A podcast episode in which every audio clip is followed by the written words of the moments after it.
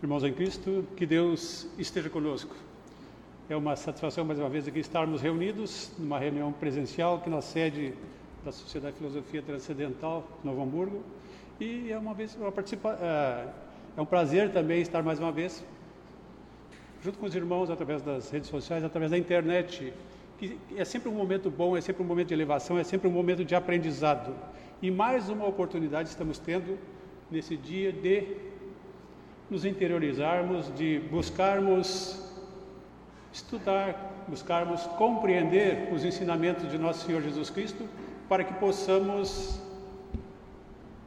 aplicá-lo no nosso dia, colocá-lo em prática na nossa vida, para que possamos receber os benefícios que deles emanam quando observados, quando colocados em prática.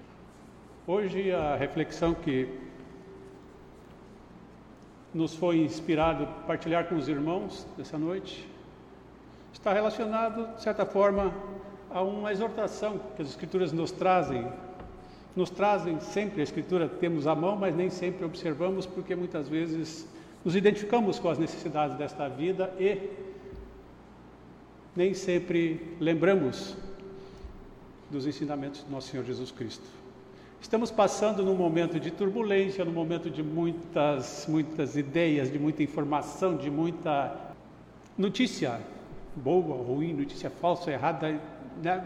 É tanta informação que a gente fica confuso, em vez, de, em vez de esclarecer, confunde ainda mais.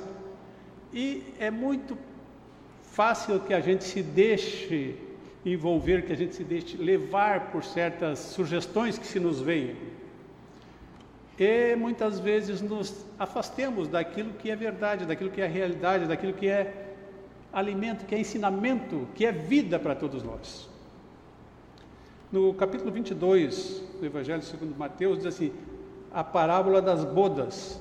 Texto já conhecido, mas é muito importante a advertência que ele nos traz. No capítulo 21, fala da entrada triunfal de Jesus em Jerusalém, depois a purificação do templo, ele, ele efetua curas no templo. Então, alguns fariseus questionam Jesus, né? Surgiu lá um, um, um debate, surgiu lá uma contenda entre eles lá sobre eles tentando, eles buscando tentar provar nosso Senhor Jesus Cristo, questionaram ele com que autoridade ele fazia aquelas coisas, fazia aquelas curas e tal. Ele disse assim: Eu lhe direi com que autoridade faço isso, se vocês me disserem com que autoridade se me disserem com que autoridade João batizava, se o batismo de João era dos céus ou era dos homens. Então eles arrazoaram entre si. Se nós dissermos que é dos céus, eles dirão por quê? Ele dirá por que, que vocês não, não seguiram então. Se dissermos que é dos homens, então eles, eles temeram o povo porque o povo acreditava que João Batista era um profeta. Então o povo se revoltaria contra eles. Eles disseram: Nós não sabemos com que autoridade de onde veio o batismo de João? Ele disse: Então também nem eu vos direi com que autoridade faço essas coisas. Então ele disse uma parábola: assim, um homem tinha dois filhos, mandou um trabalhar na vinha, ele disse: Eu vou, e não foi. O outro disse sim, não, o outro disse: Não, eu não quero, e depois se arrependeu e foi. Ele perguntou: Qual dos dois fez a vontade do, do, seu, do pai? Eles disseram o segundo, aquele que disse que não ia, não queria ir, mas estava, mas se arrependeu e foi. Então ele disse: o segundo declarou-lhes Então ele disse: Em verdade vos digo que publicanos e meretrizes vos precedem no reino de Deus. Porque João veio a vós outros no caminho da justiça e não acreditastes nele, a passo que os publicanos e meretrizes creram. Vós, porém, mesmo vendo isso, não vos arrependestes, afinal, para acreditardes nele? Ou seja, eles, ostentando a autoridade religiosa, o conhecimento da lei, não aceitaram o testemunho de João, não aceitaram o batismo de João. Então ele diz que meretrizes e publicanos vos precederão no reino dos céus. E esta é outra, e esta outra parábola das bodas, de certa forma, também está nos advertindo sobre esta prática externa, esta prática só para os olhos verem, mas não de coração, não de espírito, não de sentimento. Parábola das bodas. De novo entrou Jesus a falar por parábolas, dizendo-lhes: O reino dos céus é semelhante a um rei que celebrou as bodas de seu filho. Então os seus, Então enviou os seus servos a chamar os convidados para as bodas, mas estes não quiseram vir. Enviou ainda outros servos com esta ordem: Dizei aos convidados: Eis que já preparei meu banquete. Os meus bois cevados já foram abatidos e tudo está pronto. Vinde para as bodas. Eles, porém, não se importaram. E se foram um para seu campo, outro para seu negócio, e outros, agarrando os servos, os maltrataram e mataram.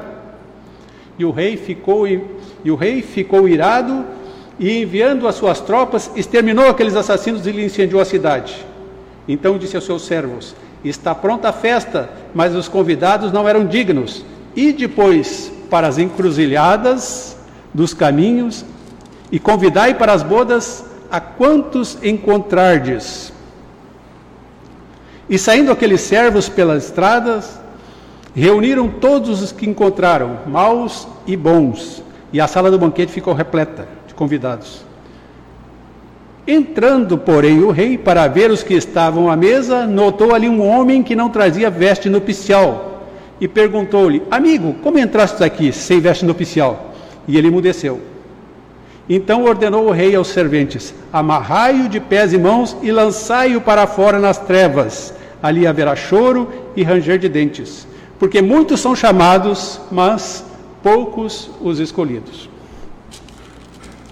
Nesta, nesse texto todo aqui, eu só quero me ater aqui a essa, essa, justamente a última parte aqui. Entrando, porém, o rei para ver os que estavam à mesa, notou ali um homem que não trazia veste nupcial e perguntou-lhe: Amigo, como entrastes aqui? E ele emudeceu. Então, esta é a questão que eu gostaria de trazer desse, é, com relação a esta parábola. Então, entrando ele, encontrou um homem que não estava vestido adequadamente.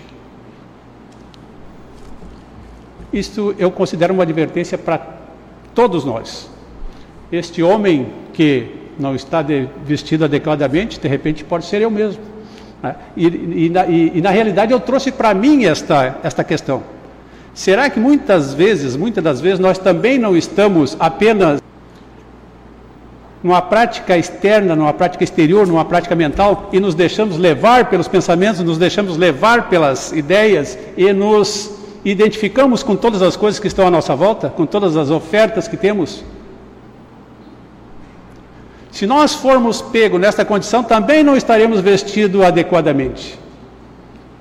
Posso estar aqui dando testemunho, posso estar pregando, mas se as minhas obras, se o meu coração não estiver alinhado com este testemunho que eu estou dando, com este texto que eu estou partilhando com os irmãos, também não estarei adequadamente vestido, porque será só uma prática externa. E esta prática externa não nos leva para a próxima fase.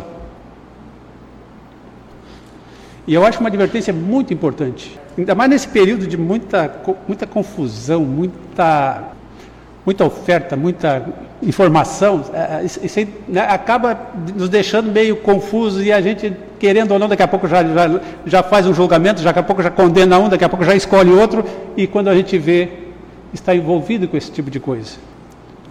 Tem uma palestra que eu já citei muitas vezes aqui do Eckhart Tolle, ele disse assim, uma, por nós acreditarmos em alguma coisa, isso para nós não se torna uma verdade. Ele diz assim, muitas escolas espiritualistas afirmam que o sofrimento é uma ilusão. Ele disse, e na verdade é uma ilusão. Mas o que resta saber assim, se para você, se para nós, isso é uma verdade. Ele disse assim, tu pode sofrer a vida toda afirmando que o sofrimento é uma ilusão de que vale esta afirmação, de que vale esta eu acreditar nisso. O que vale é sabermos se é uma verdade para nós, se nós estamos aplicando essa verdade, se isso faz sentido na nossa vida. No nosso caso, nós afirmamos: o homem não é livre. Deus ordena todo o universo visível e invisível nos seus mínimos detalhes. Mas não precisa muita coisa para a gente já estar julgando um, condenando o outro e atirando pedra no terceiro. Tá? Então, nós acreditamos, eu tenho certeza, todos nós cremos que a nossa vida e o nosso destino repousam nas mãos de Deus. Mas uma coisa é o que nós acreditamos, outra coisa é o que nós vivemos. E esta é a grande chamada que eu vejo deste texto. E para confirmar isso, a gente vê lá em, em Mateus capítulo 7, quando ele fala dos falsos profetas. Também está dentro desta ótica, também está dentro desta, desse análise. Porque, o que, que diz lá nas cartas lá? Não basta ser ouvidor da lei, mas sim ser observador da lei. Então, nós cremos nessas verdades que nós próprios damos testemunho, nós acreditamos nisso, irmãos. Agora, mas nem sempre nós estamos alinhados de coração e de mente com essas verdades, com esses princípios. Eu faço uma, um, uma comparação assim: é, é, o mato está crescido, a gente corta o mato e volta tudo para ficar limpo e arejado, e às vezes esquece de aparar o batim que está perto da gente e a gente tropeça. Tá? a gente tropeça naqueles, naquele graminho que está mais perto de nós. E muitas vezes a gente se preocupa em limpar o que está mais adiante. E nós estamos tropeçando nas coisas mais próximas do nosso dia a dia. Os inimigos do homem são da própria casa, diz o Senhor, diz o Evangelho. Então, este chamamento eu acho muito importante dele, diz assim: acautelai-vos dos falsos profetas.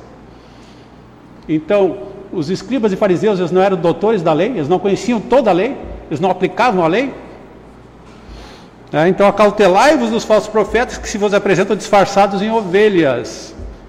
Isso e esta, este chamamento é para mim, e é para irmão, é para né, cada um de nós, que cada um faça para si próprio esse chamamento. Acautelai-vos dos falsos profetas que se vos apresentam disfarçados em ovelhas, mas por dentro são lobos roubadores. Pelos seus frutos os conhecereis. Colhe-se porventura as uvas dos espinheiros ou figo dos abrolhos?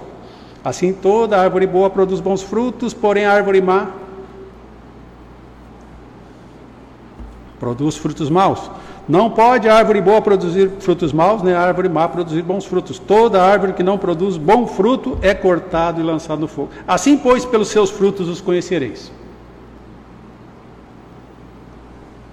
E isso eu acho uma advertência assim, de, uma, de uma seriedade é?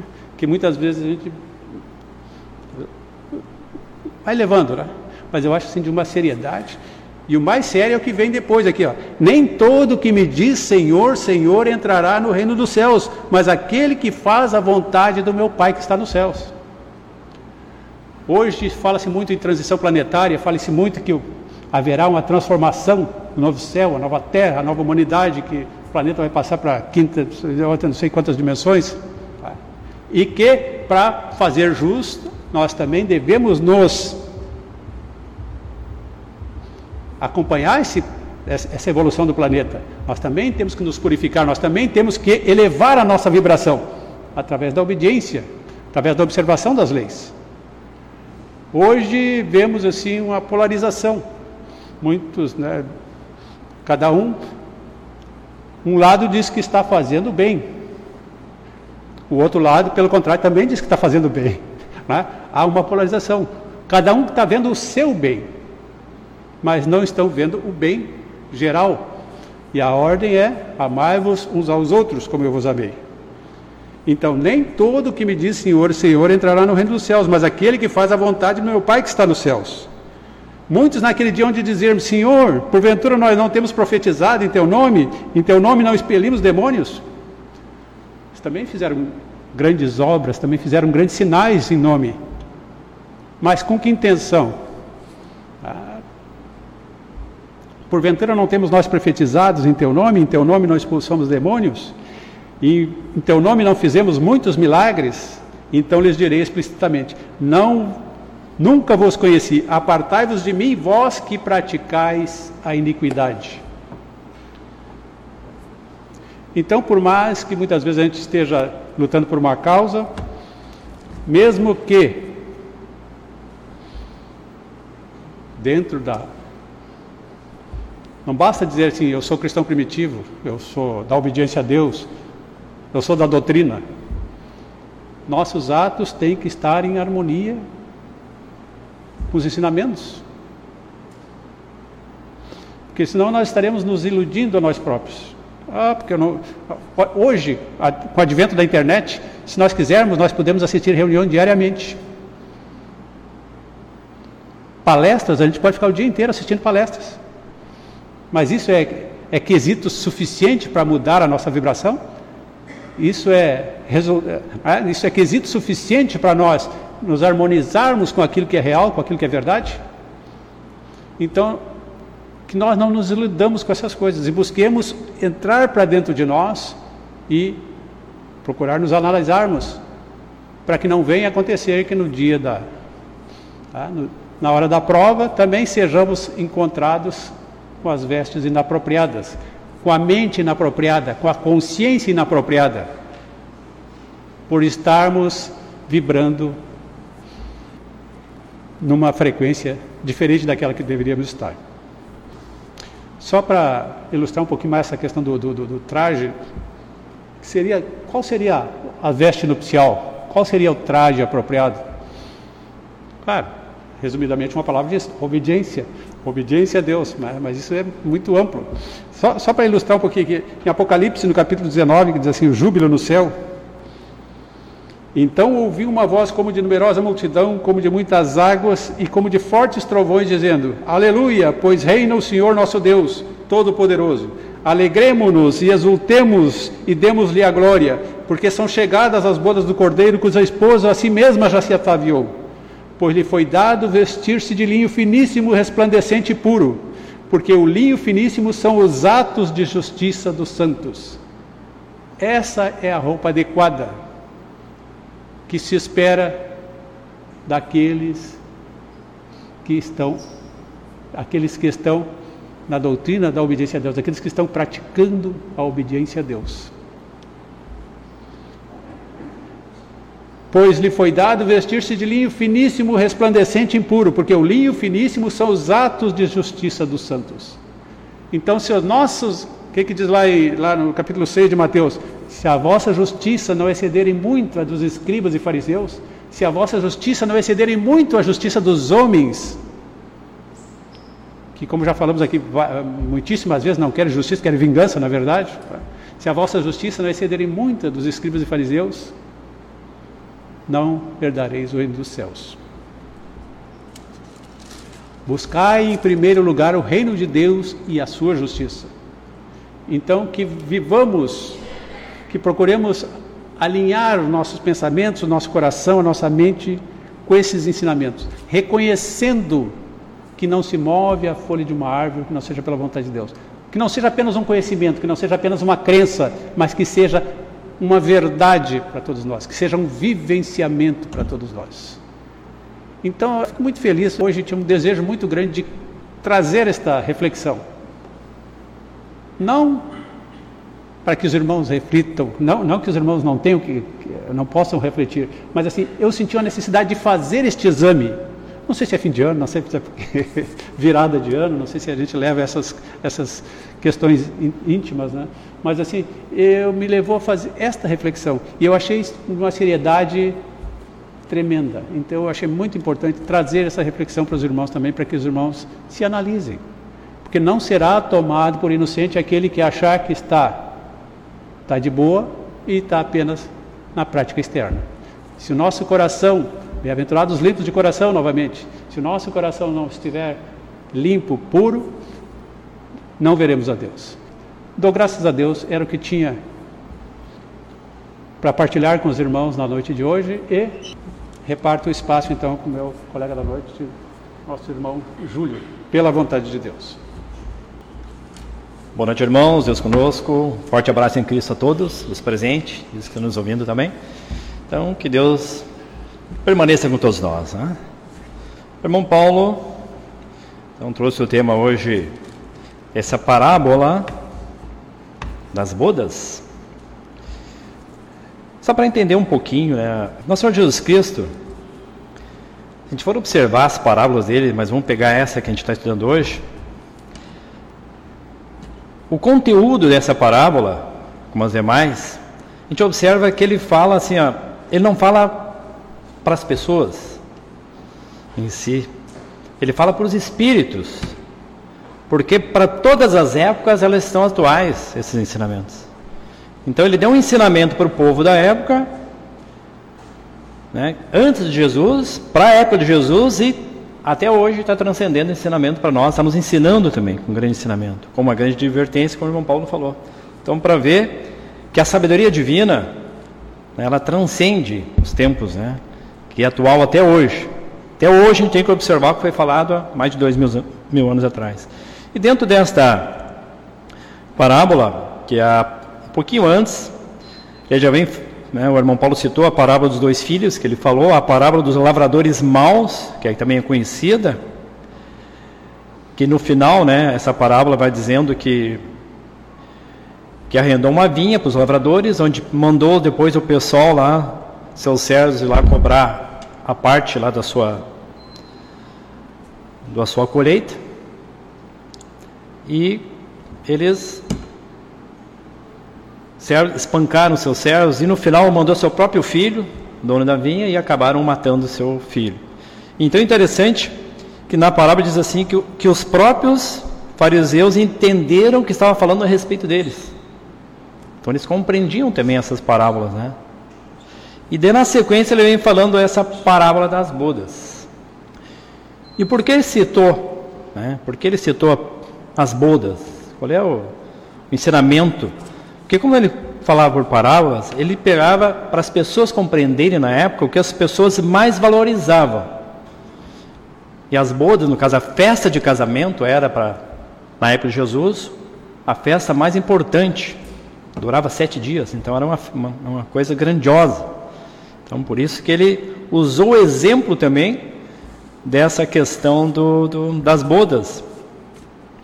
Pode ver que o próprio uh, que o irmão Paulo citou ali, que o, o próprio Apocalipse já falou ali, né? Dentro desse contexto ali já falou ali, tem a, aquela citação que diz assim, ó, regozijemos-nos, exultemos e demos-nos a glória, porque são chegadas as bodas do Cordeiro. Já vem falando de bodas do Cordeiro. O Apocalipse fala muito nessa parte. E já a sua noiva se preparou, e foi-lhe permitido vestir-se de linho fino, resplandecente e puro, como Paulo falou, pois o linho fino são obras justas dos santos. E disse-me: Bem-aventurados aqueles que são chamados à ceia das bodas do Cordeiro.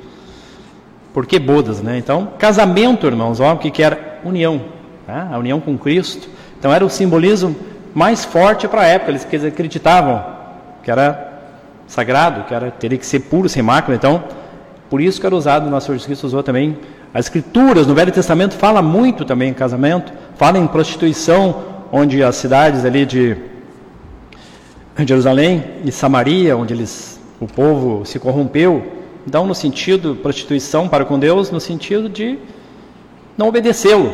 Né? Não há nada a ver com a carne, com a... sexualmente falando, mas sim sobre atitudes morais que o povo deixava de seguir os ensinamentos de Deus, acaba também usando essa terminologia. Então, por isso que o casamento foi muito usado nas Escrituras também.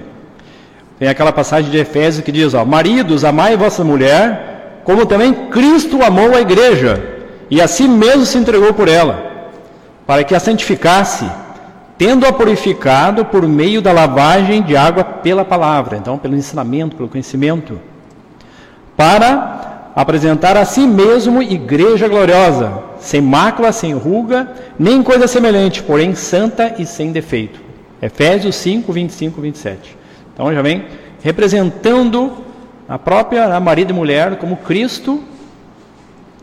Lembra da palavra das dez virgens? Onde as virgens se, preparavam, se preparavam também para um casamento, onde elas tinham que ter o óleo, as virgens, as nécias, que não prepararam azeite, gastaram todo o azeite. Então, toda a simbologia, a gente vai observar, tem grande simbologia em cima desses ensinamentos, dessa união com Cristo que fala, né?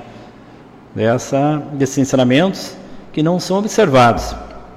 Então, por isso que Jesus Cristo pegou esse, esse exemplo e trazendo um pouquinho para o que aconteceu, né? O que, que aconteceu? Os primeiros, ah, o texto diz: os primeiros mandou seus servos e eles não quiseram ir, tá? Simplesmente eles não foram, não deram satisfação nenhuma. O que aconteceu? O que, que representa esses primeiros aqui? Então já vai trabalhando aqui a velha lei, velho testamento. Que a própria escritura nos fala que foi mandado os profetas e se vossos pais não ouviram, e o mataram, e o ultrajaram. Então sempre aconteceu assim, já desde o Velho Testamento. Lembra quando a história lá do bezerro de ouro, quando Moisés foi buscar as tábuas da lei, quando voltou lá o povo já estava adorando, criou um bezerro de ouro. E o que aconteceu para o povo? Lá, 3 mil mortes aconteceu. Então, sempre que o povo desobedecia, acontecia uma destruição para o povo também. A história de a queda de Samaria, de Jerusalém, ali por Nabucodonosor, que tomou, né, que tomou aquela cidade. Isso é a primeira né, leva, aqueles períodos convidados. Aí depois, ele, o que diz é interessante, a, a escritura diz assim, ó, depois ele preparou o banquete, pegou os bois cevados, né? E os bois gordos, no caso, e preparou esse banquete e mandou novamente os convidados a irem ao povo buscar. Aqui ele já está falando, por isso que Jesus falava em todas as épocas, aqui ele já está falando, ó, preparou o banquete e serviu a mesa. Que banquete era esse? Já era falando da época de nosso Jesus Cristo. Ele era o banquete, né? a sua mensagem, a sua doutrina era o banquete. E mandou convidar, daí e o pessoal disse: um, ah, eu tenho um campo para cuidar, eu tenho negócio para fazer. Lá em, em, Lucas também fala essa parábola. Lá em Lucas diz né, que ele tem. Comprei um campo e preciso ir vê-lo. Rogo-te que me tenhas por escusado. Peço desculpa, não vou poder ir. O outro, comprei cinco juntas de boi e vou experimentá-las. Rogo que me tenhas por escusado. E o outro disse: casei-me por isso não posso ir. Né, humanamente falando. Então, o que, que seria isso? O povo estava ocupado demais. Agora traz isso para a nossa realidade de hoje. Viu que o tema é tão atual, né? foi para a época antes de Jesus, época de Jesus e atual para nós hoje. Então ele fez esse convite, né, exemplificando em cima dessa parábola, e o povo estava ocupado demais. O que, que ele fez? É, vamos, vamos, na época de Jesus, o que aconteceu depois? No ano 70 depois de Cristo. Também Jerusalém foi toda destruída. Né? Mesmo humanamente falando, Fora a parte espiritual disso aqui também, né? E o que, que eles fizeram daí? Ele mandou, né? Depois mandou convidar então, vide pelos caminhos, né? Então chamai aqueles lá em Lucas já fala lá em, um pouco mais os pobres, os aleijados, cegos, coxos, Mateus não fala, fala, então ide convidar a todos, sem exceção de pessoas, bons e maus. Então, ali fala que, como Paulo falou, que as meretrizes, né, os os pecadores todos vos precederão. Então, sem exceção de pessoas, convida a todos. Eu preciso colocar a mesa. O banquete está servido, temos que colocar esse pessoal à mesa. Aí que nós entramos, né? Nesse convite. Chegou a nossa época, estamos sendo convidados também. Aqueles indignos, aqueles que ainda perante a lei, né, que os judeus se consideravam o suprassumo por conhecedor da lei, ser o povo da promessa, eles achavam que era deles. Não precisava fazer nada. É, que nem aquele filho que nasce em berço de ouro, né? já tem toda a fortuna, não precisa fazer nada, só gastar. Não, a terceira geração já acaba perdendo tudo, né? Só vai mais uma geração com isso. Não valoriza o que tem. Então, dentro desse contexto, nós somos incluídos aqui. E a parte que o irmão Paulo referenciou, que eu acho que é muito importante desse tema, realmente quando o rei, né, uma festa de um rei, e de repente ele observa que tem um, uma pessoa ali que não estava vestida adequadamente, não estava com as vestes noticiais. Eu acho que isso aqui é o supra-sumo, como o irmão Paulo falou, né? É o supra-sumo da, da história ali. E o que, que seria isso então? O irmão Paulo já citou ali a, a passagem ali também de Apocalipse, né? Dessas ato de justiça, vamos dizer. Mas vamos exemplificar um pouquinho para a gente compreender o dia a dia. Né? Quando ele diz, em várias situações, ele diz: ó, ei, ei, Apocalipse também fala: Eis que estou à porta e bato. Se alguém ouvir a minha voz e abrir a porta, entrarei em sua casa e com ele cearei. Novamente, ó, alimento. Ele comigo. Ao que vencer, eu lhe considerei que assente comigo no meu trono. Apocalipse 3, 20. Tem outra situação, falando ainda de comida, né? Vamos chegar na veste, ó. Onde diz, nosso, eles preocupados com nosso Senhor Jesus Cristo, foram buscar alimento. Mestre, come. Ele, porém, lhes disse: Uma comida tenho para comer que vós não conheceis. Então os discípulos diziam uns aos outros: será que alguém lhe trouxe comida, alimento?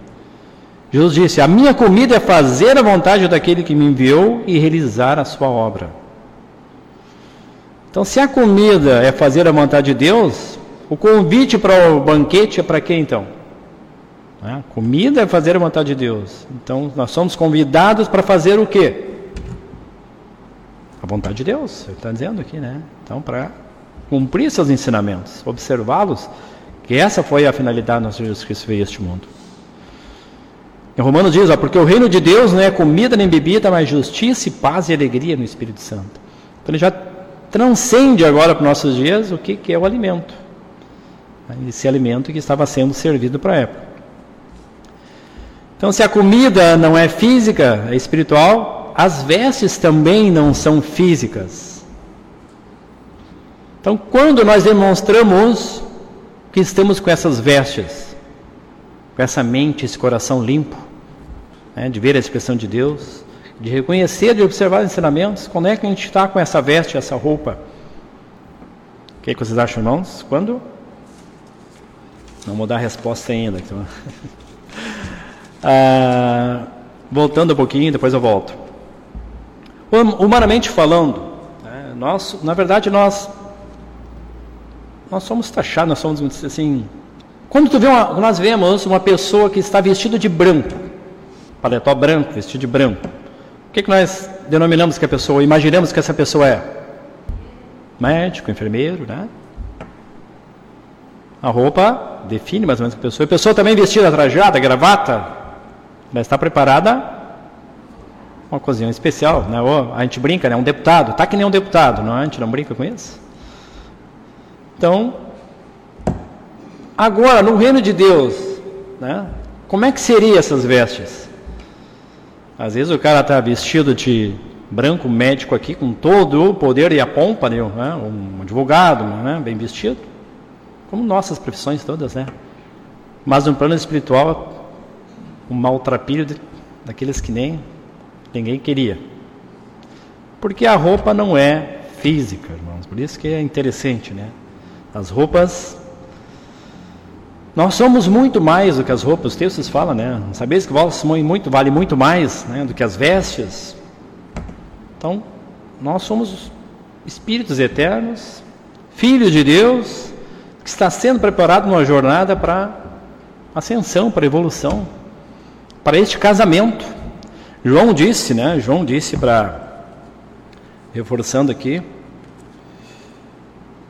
João Batista, tá? No Evangelho de João, ele, os discípulos discutindo que Jesus, ó, nosso Senhor Jesus Cristo lá, dizem, ó, estão batizando em teu nome lá, e o povo está seguindo. Então, larga um pouquinho de discórdia, né, para ver o que, que o João diria. É que ele estava contigo ali, ó, tu batizou, já está mais que tu, batizando mais gente. E o que, que João Batista diz? Respondeu João: O homem não pode receber coisa alguma se o do céu não lhe for dado. Vós mesmos sois testemunhas de que eu vos disse: Eu não sou o Cristo, mas fui enviado como seu precursor. Aí que vem a parte interessante, ó. O que tem a noiva é o noivo. O amigo do noivo que está presente e ouve, muito se alegra por causa da voz do noivo. Novamente, falando, ó. Nosso Senhor Jesus Cristo era o noivo. E quem é que é a noiva? Representação da igreja, do povo. Né? Nós somos. Por isso que tem que haver o casamento com Cristo, união, mesmamente. Nosso Senhor Jesus Cristo era. A, eu e o Pai somos um, era unido. Este é o casamento espiritualmente falando. É, e, e, a parte final é, é mais grandiosa ainda, ó, por causa da voz do noivo, né, que ele, ele já se alegrava. Pois essa alegria já se cumpriu em mim, convém que ele cresça e eu diminua. Esse é um dos maiores lições de humildade que a gente pode observar. Né? Convém que ele cresça e eu diminua. Aquele seu discípulo querendo afermentar ele, né, querendo instigar ele para uma atitude que ele embravecesse, ao contrário, ele deu uma lição de moral e humildade tão grande que. E nós aqui. Ah, se a gente for contrariado, né? Ah, se aquela pessoa que eu gosto mais do que outro, né, se briga por gostar mais de uma pessoa do que a outra aqui. Imagina se só o tamanho da nossa, da, como é que é, da qualidade da nossa veste, vamos trabalhar aqui, né? Então o que, que seria essas vestes, então? Se não é física, nada a ver com a parte física. Então, quando nós somos, somos reconhecidos pelas vestes, é pelas atitudes, né, irmãos? Quando somos colocados à prova, as experiências. Então, quando nós revidamos, reclamamos, negligenciamos, quando não temos tempo de ouvir as pessoas, de ajudar ninguém, né? não tem tempo, quando der eu vou, quando, é aquela... quando estamos insatisfeitos, quando temos medo, quando valorizamos mais o que é nosso do que o dos outros, mais as coisas externas que as internas, mais as materiais que as espirituais, quando estamos atribulados, quando desprezamos as opiniões dos outros, só a nossa é que importa.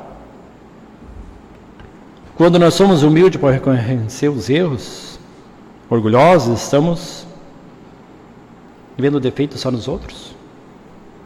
Estamos com as vestes inadequadas. E o que, que então a gente precisa fazer? Amarrar de pé e mão. O que, que significa amarrar de pé e mão? Quando amarra os pés e as mãos das pessoas, como é que ela fica? Ela fica sem ação. Né? Sem ação. A gente não viu aquela expressão, as pessoas sofrendo assim, é, estou de pés e mãos atadas, não tenho o que fazer. Então, está aqui um exemplo de quem realmente faz dessa maneira e que age dessa maneira. Agora, qual a veste correta? É aquela pessoa, então, nupciais, né, correta, são aquelas pessoas que têm paciência, tranquilidade, se preocupa com os outros, que valoriza as pessoas, observa a natureza e tira esse ensinamento dela, e aprecia a criação de Deus através da natureza. As pessoas materialistas, elas, elas nem vê as, as outras pessoas, nem vê a natureza, não vê, observa os pássaros, como é dito, observa os pássaros, observar as plantas, observa nada. Que ajuda nas necessidades, que aconselha e, e ouve conselho. São os otimistas, altruístas, como o professor fala. Quando você é humilde, quando tem a consciência em paz, né, tranquila, Observa realmente os ensinamentos do Cristo. Aí as vestes estão as vestes nupciais, que seriam as vestes corretas. A roupa na época também representava muito a condição das pessoas. Por isso, nós Jesus Cristo usou também o exemplo da roupa no vestimenta. No Velho Testamento é muito usado, né? talvez os irmãos vão lembrarem, a vestir-se de saco. Né? Os irmãos vão lembrar essa expressão, no Velho Testamento é muito usado. Tem das mais conhecidas, tem várias citações que fala isso, mas das mais conhecidas é aquela de onde Jonas lá foi da baleia, foi avisar o povo. O povo se arrependeu, vestiu-se de saco né, e colocava-se cinza sobre a cabeça. Era sinal de arrependimento. Então, sempre que havia um arrependimento de uma coisa errada que se fazia, se vestia-se de saco. A roupa feita de, de sacos mesmo, que é uma roupa rude, né, uma roupa simples. Representando então o arrependimento. Então, assim, a roupa também tinha um significado simbólico grande para a época. Então, nosso Senhor Jesus Cristo, conhecedor de todas as coisas, né? com a sabedoria divina, então ele trazia um grande ensinamento para todos nós. Então, era é importante a, a gente observar esse ensinamento e tentar tirar o máximo possível, né? Quando ele diz assim, quando nós Jesus Cristo, quando é dito assim, o banquete está pronto, e quando nós somos convidados, agora outra parte também, quando nós somos convidados para um banquete? A gente imagina assim, quando a gente é convidado para sentar à mesa. No plano material, claro, a gente imagina é sentar e comer um bom alimento, uma boa refeição. Observe que no plano espiritual é tudo diferente, né? Descanso no plano espiritual é o quê? É trabalho. Então, sentar-se à mesa para se alimentar é servir. Também é o contrário. O espiritual é diferente, é servir e ajudar. A gente é chamado, é que nem a história do bom samaritano. Bom samaritano foi aquele que ouviu, viu aquele cara caído lá e foi lá e auxiliou ele. Agora passou um levita, passou um sacerdote, né? E nem deu bola, né? Não tinha tempo, muito ocupado. Então, aquele que ouviu o chamado, ele foi, esse foi servido. Esse banqueteou. Porque na misericórdia, no plano divino, irmãos, o benefício, a maior recompensa, o maior alimento é quando se tem a oportunidade de fazer alguma coisa por alguém. Esse é o grande segredo do Senhor Jesus Cristo, que é o segredo do amor, né? que é o amor ao próximo, amar a Deus, amar ao próximo. Assim como eu vos amei, que é o grande mandamento que ele fala ali, da forma que ele se doou totalmente. Ele ensinou para sermos assim também. Então, é este é o banquete, esse é o convite. É em todas as oportunidades da vida. Então, nós somos isso banqueteando a todo momento, estamos caminhando na rua. Quantas pessoas a gente auxilia? Quantas pessoas necessitadas a gente passa ao longo da vida da gente, ou é no trabalho, é no lar, no vizinho. Então, todo lugar está sendo servido esse banquete. Às vezes a gente imagina, ah, eu vou numa reunião, que culto maravilhoso, foi falar tanta coisa bonita. Mas amanhã eu olho para as pessoas e nem sequer ouço, olho para elas e com desprezo. Adiantou esse banquete? Foi um banquete? As roupas não estavam dignas e amarradinho, cai fora, não é o nosso lugar. A gente às vezes até ironiza, mas a verdade é correta. Tá? Então nós, muitas vezes, nos colocamos nesse lugar achando que estamos já com essa roupa. O irmão Paulo né, usou como uma advertência, né? Onde queremos tomar, às vezes, esse lugar, o papel, às vezes, não do, do que está sendo, às vezes, até do próprio rei, né? Querendo dar ordens, ordenar que seja feito como a gente quer. Se não for como eu quero, já vira um balaio, né? Vira o balde. Então, a gente tem muito que aprender. Temos muito que nos alimentar desse banquete né, esses ensinamentos dessa vida, para que isso seja vida em nós. E a gente vai jogando devagarinho, não é de uma hora para outra também. E temos que orar, pedir, sermos humildes também para reconhecer. Por isso que Jesus Cristo dizia, né, hipócritas, bem profetizou Isaías a vosso respeito, né? Falando de nós agora, ó. Este povo se aproxima de mim, honra, né? com a sua boca, me honra com seus lábios, mas o coração está longe de mim. Em vão me adoram, ensinando doutrinas que são preceitos dos homens, assim falando para a humanidade. Então, sempre que nós estivermos ensinando alguém, mas tendo um interesse, ou tendo uma segunda intenção, uma desculpa, um pretexto, a gente está sendo hipócrita. Bem dito aqui, né? Nosso Senhor Jesus Cristo, o evangelista João deixou registrar assim: ó, Jesus veio para o que era seu e os seus não o receberam. De modo que rejeitar a Cristo, o Filho do Rei, é rejeitar a Deus. Pois as Escrituras são o testemunho que Deus deu seu Filho, então unigênito, para que nós tivemos essa oportunidade também de unificarmos com Deus. Eu acredito, irmãos, que muitas vezes assim, quando a gente é convidado, vamos dizer, ali ao rei, príncipe, né, se o exemplificando de o rei, Deus ali, príncipe, nosso Senhor Jesus Cristo, tem a profecia que diz, né?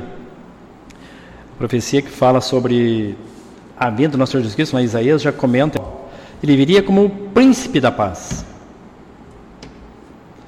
Então, se tem um rei, um príncipe, nós somos servos. Não queremos colocar no lugar dos outros, né? no lugar de quem está acima de nós. Então nós temos que, temos que servir. Esse é o grande trabalho. E é difícil para a natureza humana servir. A natureza humana quer ser servida. Nós queremos ser servidos, vou ser sincero. Mas nós temos que aprender a servir. Esse banquete é para nós, nos banquetear, no caso assim, é também aprender a servir.